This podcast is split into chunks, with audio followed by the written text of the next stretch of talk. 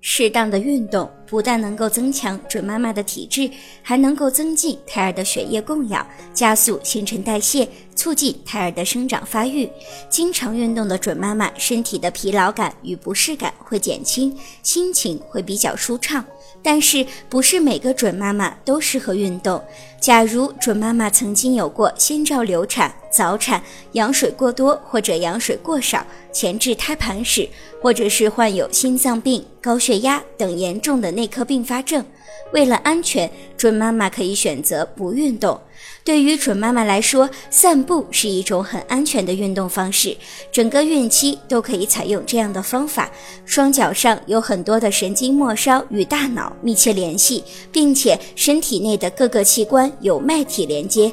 另外，脚踝以下有六十多个穴位，经常散步能够刺激穴位，调理脏腑，舒经通络，进而改善身体的各个器官组织的。功能，散步不但能够锻炼身体，还能够促进睡眠，改善消化功能。